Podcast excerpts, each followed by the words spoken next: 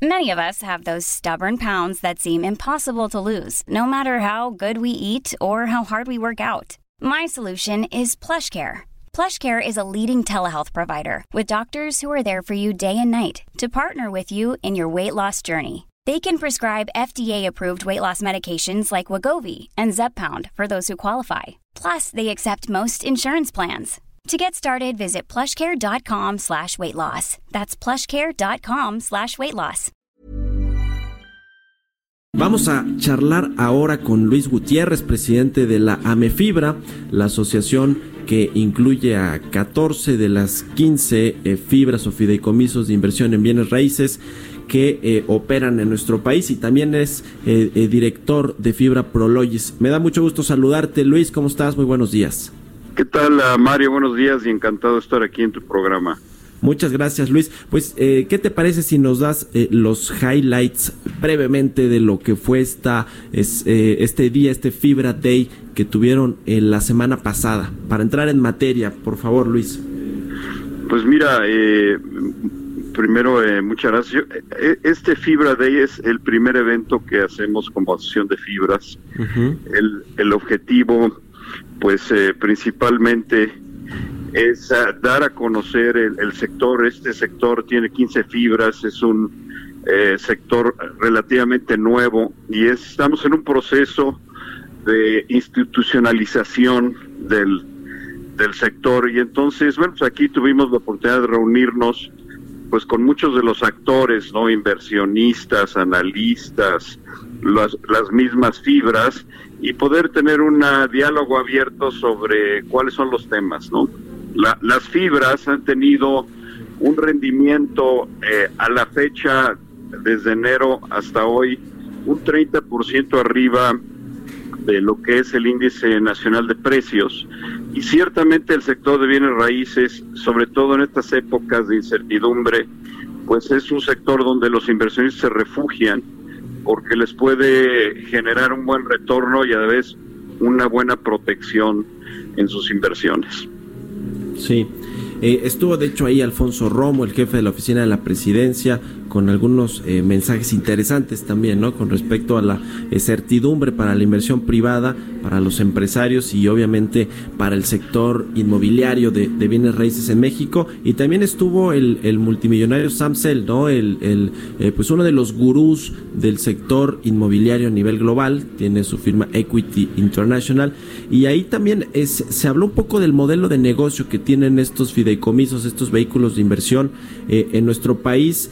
Eh, y, que, y, que, bueno, pues hay todavía un camino, ¿no, eh, Luis, por, por andar en el tema de la, del gobierno corporativo, de la transparencia, del tema, eh, pues, y del crecimiento, por supuesto, ¿no? De que haya nuevas fibras participando en este sector. ¿Qué decir al respecto de eso, Luis?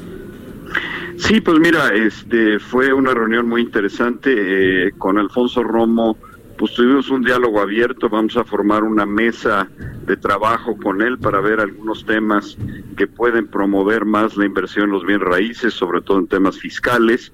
Pero bueno, pues ahí con, ah, con, ah, con buen aprecio vimos es que hay, digamos, una serie de trabajos en donde es el gobierno federal está eh, empezando a trabajar con la iniciativa privada, yo creo que todos son signos positivos, pues necesitamos que se reanime más la economía.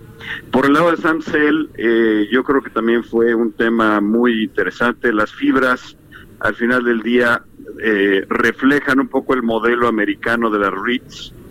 Y entonces, eh, y, y, realmente son una copia, las REITs empiezan en Estados Unidos en 1960 pero tienen su, uh, su boom, vamos a decir, en, eh, en los años 90, o sea, se tardaron como 40 años en encontrar un, modelo, esto es algo que nos relataba Sam Sell.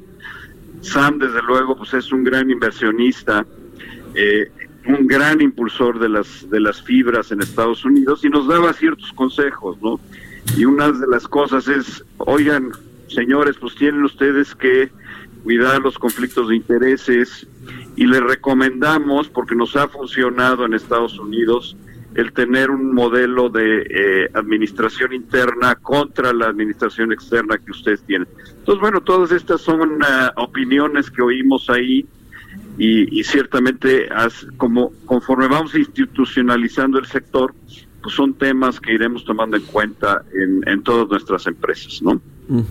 Eh, las fibras en México tienen alrededor de 27.500 millones de dólares en activo, en activos, perdón, 23.800 millones de metros cuadrados, más de 1.750 propiedades. Eh, ¿Hacia dónde planean llevar el sector en los próximos cinco años, digamos, lo que resta de este sexenio de esta administración actual, Luis? Pues mira, eh, las fibras al final del día son eh, un instrumento democratizador, es decir, los pequeños inversionistas eh, eventualmente pueden participar en grandes proyectos con una participación de mercado. Así lo vemos en, en Estados Unidos. Bueno, pues hay muchos fondos de pensiones y muchos pequeños inversionistas que juegan en grandes proyectos. Ese modelo lo queremos replicar en México. En la medida que hacemos esto, va a haber más inversión en los bienes raíces. Ya tenemos ahorita 27.500 millones de dólares y desde luego, eh, conforme se den las condiciones eh, de aperturas en los mercados, seguramente pues queremos eh, quintuplicar este es, esta cifra en los próximos cinco años. Yo creo que es un objetivo que se puede. Hay suficientes inmuebles, hay mucho empuje en el empresariado de los bienes raíces y ciertamente va a ser una cosa muy buena para la economía. Muy bien, pues bueno, te agradezco mucho eh, Luis Gutiérrez, presidente de la AMEFibra y de Fibra Proloyes también que nos hayas tomado la llamada. Muchas gracias, qué amable. Encantado Mario, te agradezco mucho y buen día. ¿eh? Un abrazo, hasta luego.